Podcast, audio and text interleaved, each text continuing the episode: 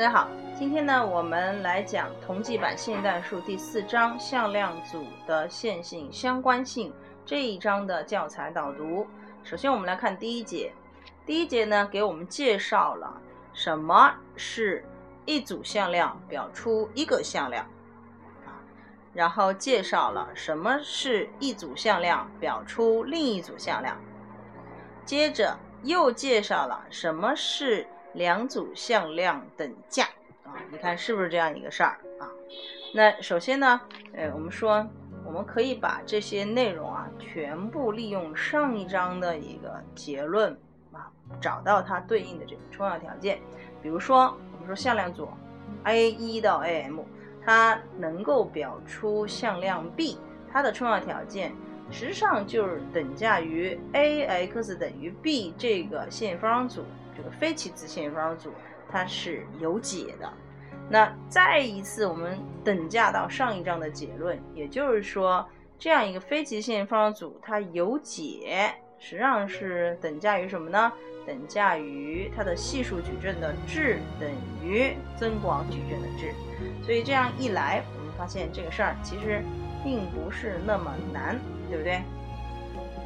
好。那再来再来啊，下一个就是一组向量表出另外一组向量啊。如果有一个向量组 B 啊，它的里边是 B1 到 BL，能够被这个向量组 A 啊 A1 到 AM 这 M 个向量线性表出，它的充分必要条件能够很好的推出是什么呢？就是矩阵 A 的质。等于它的这个增广矩阵，这个增广矩阵要稍微比刚才要复杂一些，对不对？也就是 A B 啊，它这个什么矩阵的质啊，所以嗯，这个结论记起来并不难啊，因为它和我们前面刚刚讲的用一组表述一个是完全一致的。但你要记清楚这个事儿，它也是理论依据来源于什么？来源于我们在上一章。可以看到的这样一个结论就是，大 A x 等于大 B 这样一个矩阵方程，它有解的重要条件，也就是 A 的质等于什么？A B 拼起来的质。好，这个记住了之后，我们说这一节内容基本结束。当然我们不讲多了啊，嗯，你可以到书上再看啊，书上还有一个定理，这个是需要记忆的啊，需要记忆。好，我们下边来到第二节。第二节是讲的向量组的线性相关性。那这个是介绍什么呢？这个是介绍向量组内部的关系。刚才我们可以说第一节向量组表出向量，或者说向量组表出一个向量组，那这个都是外部关系，我们叫外外部矛盾啊。现在我们要解决的是内部关系。对于一个向量组 a 一到 a m，哎，我什么叫做它线性相关？对吧？是让我们这儿定义里边讲得很清楚。如果能够存在不全为零的系数 k 一到 km，使得它们的线组合正好等于一个零向量，我们就称这个向量组呢是线相关的。啊，那它的反面，否则，否则啥意思啊？就是找不到，对吧？找不到这种不全为零的 k，也就是说，所有的 k。都只能等于零的情况下，让这个式子成立，我们就称这个向量组呢是线性无关的啊。这里边有很多东西啊，比如说你要了解线性相关和线性无关，它实际上还是有它的这个几何意义的啊。当你这个整个向量组线性相关的时候呢，实际上我们说是可以找到某个向量被剩下的其他向量线性表出的。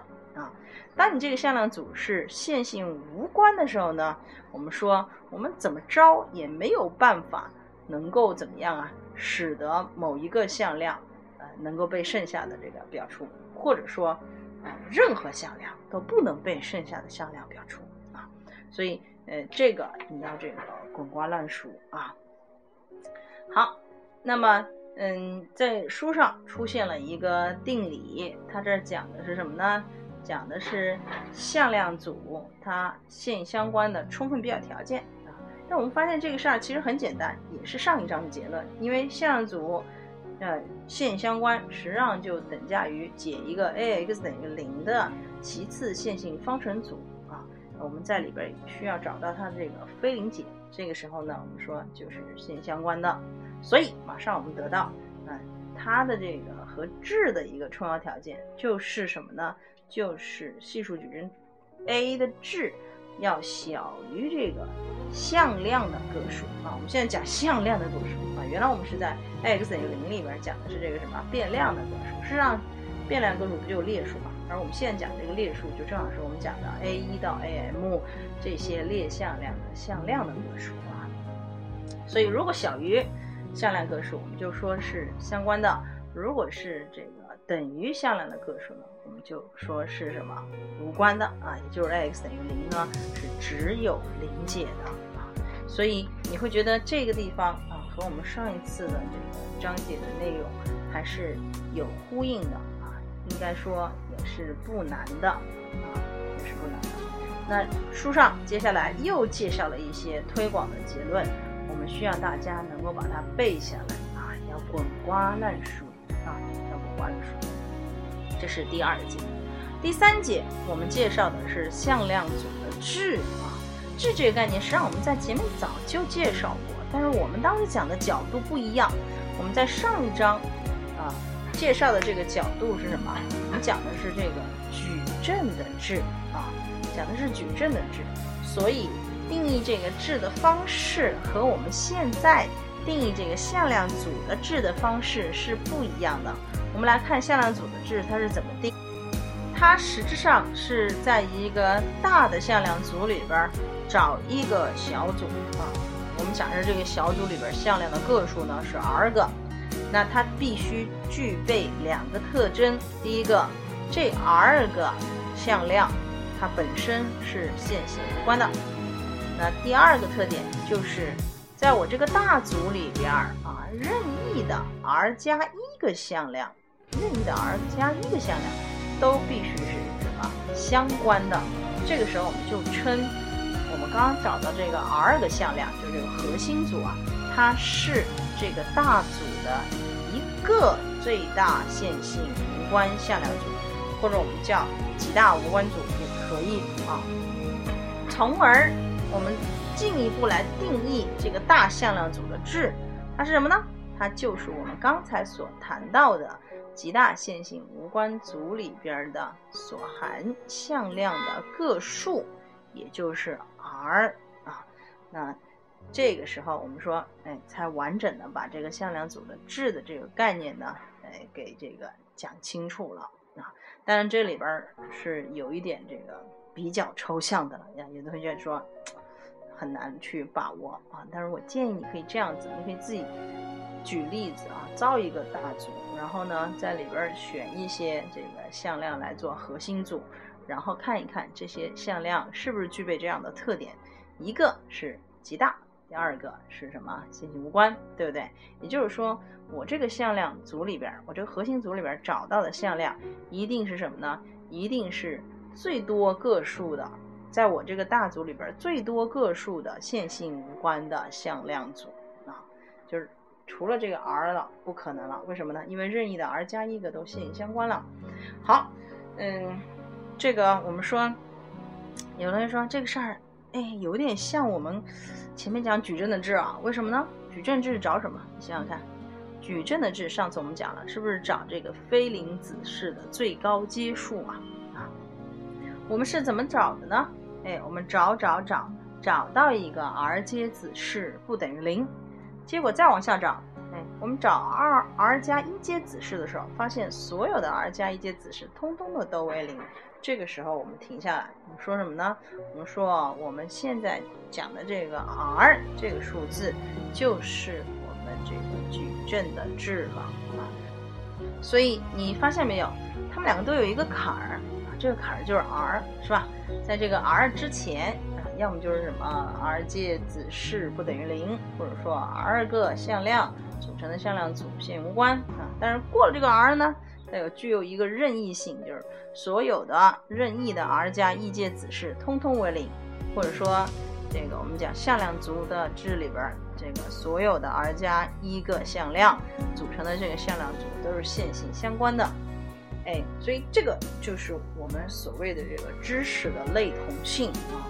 嗯，我们希望大家能够自己发掘这样的一种规律，来理解这个内容，这样的话才会马上大家会联络到这个下一个定理，也就是说，我们矩阵的质和我们这个向量组的质，哎，我们是不是该握握手了，对不对？所以定理六给出来的就是矩阵的质，真的是等于这个列向量组的质，而且呢也等于它的什么行向量组的质啊。嗯，这个事儿我们书上给了一个详细的证明，希望大家呢，哎都能够把它搞清楚。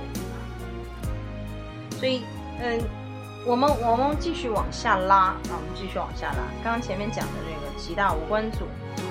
那下边呢？我们说关于这个极大无关组，我们还可以讨论的更多一点。比如说啊，极大无关组里边它这个向量啊，这个样子向量的状况啊，其实是可以不唯一的。但是极大无关组里边所包含的向量的个数，哎，这个事儿是唯一的啊，你可以多去探讨一下。然后，又比如说我们讲的。这个极大无关组不唯一，那么任意两个极大无关组之间是什么关系呢？哎，它们两个之间是什么？是等价的一个关系啊。所以很多性质你可以多去看看，然后要多去记忆啊。我们建议大家能够把这个现代书上所有的这个定理的一个结论，以及哎某些这种特别的例题是吧？比如说介绍的一些特殊矩阵啊，或者说是比较美的这种结论，都能够背下来啊。这个事儿的好处就是什么呢？考试的时候你可以什么直接用。好，接下来呢，我们来到了第四节。那第四节介绍的是线性方程组的解的结构啊。虽然我们说在上一章里边，我们已经解决了线性方程组求解，它的解的情况是什么样子的啊？然后我们可以怎么来求解，对不对？那但是在第四节里边，它是以一个。呃，更高层次的一个知识点啊，它是从这个抽象的角度啊，从这个总体宏观的这个角度来重新审视了一下我们上一次谈到的其其次线方程组以及这个非齐次线方程组它的这个解的结构啊。后来我们有一个重要的定理来支撑它啊，这个定理是什么呢？就是如果我们知道啊，这个。其次线性方程组它的系数矩阵 A 它的质是等于 r 的话，那么，啊，那么这样一个其次线性方程组 x 等于零的解集，啊，它的其次的这个解集应该是一个什么？哎，对了，啊，应该是一个我们讲的那个向量的集合，是吧？所以作为一个向量的集合来说，它就可以有质，对不对？它说这个解集的质。是 n 减 r，其中这个 n 就是我们讲的未知数的个数啊，未知数的个数，所以这个是很好的，是很好的，就是嗯，因为我们说这个齐次方组的解，要么就是零解啊，要么还有一种就是无穷多个非零解。那无穷多个非零解里边，这么大一个无穷无尽的一个向量组的集合里边，我们能够找到它的一个核心内容，是吧？就我们讲的极大无关组。它这个核心内容里边所包含的向量的个数，它现在告诉我是多少？是 n 减 r。所以 n 减 r，n 减 r 这个数字是要在脑子里深深镌刻的啊！就是女朋友名字忘了没关系，这个不要忘啊，好不好？好了，接下来我们来谈 a(x) 等于 b 这样一个非齐次的线性方组，它的解的结构啊，书上有一个非常重要的定理啊，它告诉我们就是说。a(x) 等于 b，它的解如果有的话啊，如果有的话，呃，唯一解我们不讲了啊，这个简单，你直接带就是了，是吧？